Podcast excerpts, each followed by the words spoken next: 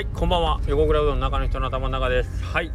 えー、っと、すいません。今日下克上ラジオだったんですけど、僕、ちょっとあの、明日のイベントの準備で、ちょっと現地の方の下見に行ってたんで、すいません。収録に間に合わなかったんで、ちょっと単独になりますが、面白かったですね、下克上ね。なんか、あの、よく考えたら、あの、This is 手打ちチームなんですね、あの3人はね。はい。えー、またちょっと違う場所で、みんな、尾藤君は店舗営業あるんか。ね。えーとまあ、それ以外の面々はそれぞれあの場所を変えて、えー、それぞれの、まあ、アウェイアウェイで戦うという感じ。で、えーと、こっちの方の準備もですね割とどこまでしてらいいんやろうって思いながら、えっ、ー、と、今日は僕が3時半ぐらいに、まあ、こっちのお店を出ますということで、じゃあ僕も、あの、俺も一緒に行くわってんで、清水さんが一緒についてきてくれてですね、清水さんと2人でちょっと、えー、ごちゃごちゃと揃えてたんですけど、まああのー、初めてのそのイベントイベント自体が開催が初めてで、まあ、あの主催の方もまあ想定してる人数とかね、えー、まあその環境っていうんですかねそういうのがまあちょっと実際蓋を開けてみるまでわからないということの中で、まあ、どこまで準備したらいいんだろうっていうんで、ね、みんなもう戦々恐々と。けどまあうーんとねえー、っと何て言ったらいいんですかね。これってよくあるじゃないですか。えー、っまあ、僕に関して言うとやっぱり大口の注文があるとかね。えっ、ー、と明日じゃあ例えば何何千とかしないといけないとか。もう最近はもうそういうのなくなったんですけどそういう時って、まあ、通常と違うような業態で営業するっていう時はやっぱりなんかそこに向けてなあれは足りてるかこれは足りてるか。えーと、あれがないと困るものは何かっていう、まあ、そういうね想定をして、えー、やったりはするんですけどまあその大口の注文でまあ基本的にベースが店なので、えーとまあ、別に何がなないとかいうのはないんですけど、はいえーと、今回は野外のイベントということで、えーとまあ、お客さんの流れから全部まるっきり何もわからない中で一番、えー、と困るのがやっぱり忘れ物ですね。これ昔、えーと、吉谷の大将山下さんが言ってましたね。えー、っと遠征イベント、まあ、自分のホームじゃないイベントに出店する時に一番大事なこと忘れ物をしないって本当にこれなんですよね。で実際にえー、っとその頭の中でシミュレーションしてその現地に行くまでに、えーと、こういう感じでお客さんが来てこう流れてで、まあ、何人ぐらい来る予定だからこれぐらいの数用意してじゃああっちからお客さんが来て、えーと、お店と同じようにオペレーションするためにいる道具は何かみたいなこう順々順にこう書いていってえっ、ー、と山下さんあの時絵を描いて考えるとか言ってたんですけどですね確かにそれがええかもしれない。僕らも絵を描くのというのがちょっと思い浮かばないというのもあって。あとまあ現地に行って見た方が分かりやすいかということで、えー、現地に行って現場見て実際にまあ道具を置いてみて。で足りないものは今現時点でまあ前日なんでね。今だったら忘れ物あっても大丈夫やからっていうことで実際に並べてみて、えー、ああれがいるねこれがいるねっていうのをちょっと清水さんと、まあ、こういう時本当にベテラン大ベテラン、えー、今日は清水さん。もう 20, 20年選手なんでね。あのー、いろんなあの話をしながらいたってやっぱ面白いですね。やっぱりあの歴が何年長かってもうんと普段と違うシチュエーションだったらやっぱりそれは想定外のことはたくさん起こりますし。はいあの長くやってるからミスをしないかってそういうわけでもないですしね。はい。あのそれは2人で笑いながらそんな話もしてましたけど。はい。でえっ、ー、と結局この準備でえっ、ー、と明日綺麗に回そうとえっ、ー、とまあいろんな算段をするんですけどうんとこの前日の準備で実際に現地に行って、えーと、それを見て何が一番、えーと、効果その何のためにやるかというと自分の心がですね落ち着くんですよね。落ち着くというかもうそれまではああどうしようこうしようってもう本当に不安と恐怖しかないんですけどえっ、とまあ実際に現地見てで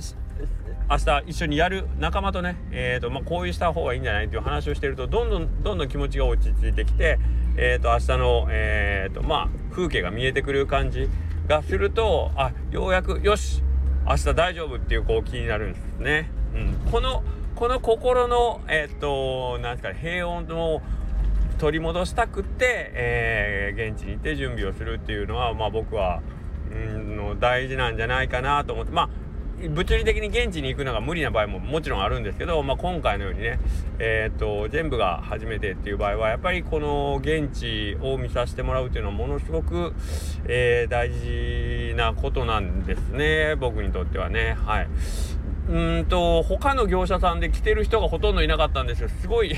大丈夫なんかなっていうみんなすごいなと思うのは僕と清水さんだけが2人で先生がおじさん2人おじさんっていうかもうもう僕も半分真っ白な髪と真っ白なひげでよもう半分おじいさん2人があの暗くなっても一生懸命なんかいろんなもん運んだりしててなんかすごいなんかあの2人なんかやけに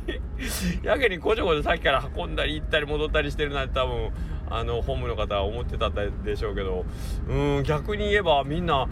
しなくても大丈夫なんかなっていうところがあるんですけど。まあしょうがないですね。これは性分というかうんとやるだけのことやってダメだった時にはなんか諦めがつくというかなんか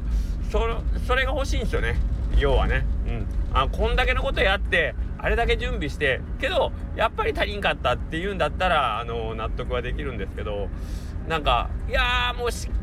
あなんかいけると思ったのにいけんかったっていうなんかそれは結構辛くてあの結構後悔が残るんで、はい、特にお客さんにね迷惑をかけるようなことになるっていうのはやっぱり一番ちょっとあのー、したくないなというところがありましてですね。はい。一応まあ、の、やるだけのことやって今ちょっと平穏な気分。まあ言うてもも一番大事な仕事は明日の朝うどん作るっていうところもあってまあそれを作って持っていってっていうことになりなりはしますけども。けどまあまあえー、っとこれはまあイベントに限らずどんな時でもあるんですけどうんと普段の、えーと、自分のやってる事柄とはちょっと違うことに挑戦しようと思う時で多分に人の心の中って多分うんとどっちかと不安ワクワクとかドキドキもあるんですけど楽しみももちろん僕もそれもあるんですけどえっ、ー、とそれがえっ、ー、と例えばうんうんとそこに不安であったりストレスを感じるようなことってうーんそれが終わった時には多分今までとはちょっと違う世界を知れるためのチャレンジじゃないですか。あの何の不安もないってことは結局自分の想定内というか経験え？経験で賄えるというかまあいわゆるあのー、なうんと、まあ、自分の成長という意味ではちょっとあまり望みがないような状態ですよね。あまりその不安なくあいけます。それは絶対できますっていうその自信満々のもといわゆるコンフォートゾーンですよね。自分が全てコントロールできる状態で、えーとまあ、本番に挑める状態っていうのはおそらくなんかその自分の成長率っていうところではちょっとあの伸びが少ないんじゃないかなと思うんですけどまああの自分がちょっと不安大丈夫かな？どうなるんだろう？これ俺にできるんかと思うようなえっ、ー、とまあ今回のイベントはそんな大げさなもんではないんですけど大げさなもんではないんですけどけどやっぱりなんかそういう不安っていうのは乗り越えるたびに自分の中でえーと、成長というよりは自信に変わっていくという感じですね。経験値を、えー、まあ、こういう経験を俺はしたからうんとまあ、えー、まあ、次同じようなことがもしくは、えー、まあ、これに似たような感じのことで応用して、えー、乗り越えれるだろうというその自信につながっていくと思うんで、うん、なるべくこういう不安を覚えるような状況っていうのは僕の中では割と嫌なんですけど嫌ですけど、えー、今の状態ですね、えー、不安一回チャレンジしてみようが一番最初。あやってみようがまあ最初。チャレンジっていうほど偉そうなもんじゃない。楽しそう。やってみようと思う。で、えー、次に思うのがあやってみようって言ったけどこ結構面倒くさいなとかえー、これどうなるんやろ大丈夫かっていう不安というかまあちょっと心配が出てくるっていうのがまあ第2のステージ。それがまあ例えば本番の1週間前とかねその辺ぐらいからまあ1ヶ月前から1週間前とかまあ規模にもよるんでしょうけどがあってで、えー、本当に直前まあ僕の場合は前日の準備とか、まあ、23日前とかに、えーと、そういうシミュレーションみたいなのをした時にうーんとその不安が払拭される状態もうここに来たらなんかこうもう気持ちがスッとあの収まるというかうんとまあいわゆる整うんですよね気持ちが。であと本番を迎えるだけっていう感じになる。うん。で、まあ、実際本番になってしまうと、まあ、僕の場合はもう無我夢中というかもうやるタスク タスクに追われて、まあ、それをこなすのに精一杯になってもう不安がってる場合じゃないぞっていう感じになるのでもうなんか一番しんどいとこは通り抜けたかなっていう感じですね精神的にね、うん、なんかこういう作業を繰り返すっていうのがなんかえっ、ー、とまあ気持ちいいとは言わんけどうん、特に最近コロナとかでイベントも減ってたっていうのもあって久しぶりにこういう気持ちでなんかやるのでうんとちょっと明日終わった後の開放感が楽しみですね。そうそう一回このストレスを感じた後の開放感が気持ちいいっていうのもありますけどね。はい。まあまあそんな感じで明日は楽しみながらやりたいと思います。寒くなるって言ってたんですけど今日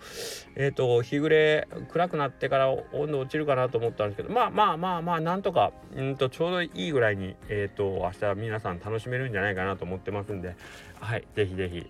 まああのー、普段お店で提供してる麺とはちょっとね大きめに近い大きめに近いというか、まあ、やっぱり時間置きの麺になっちゃうのでちょっと普段とは違う感じの、あのー、うどんになるんですけどまあうどんに限らずイベント自体にはいろんなえーと、ちょっと有名なインフルエンサーさんとか、えー、まあ、宮迫さんであったりとかね、えー、あとまあ SKE さんとかあとまあジョンナランラジオっていう、まあ、公開放送もあったりしますんでえっ、ー、とまあ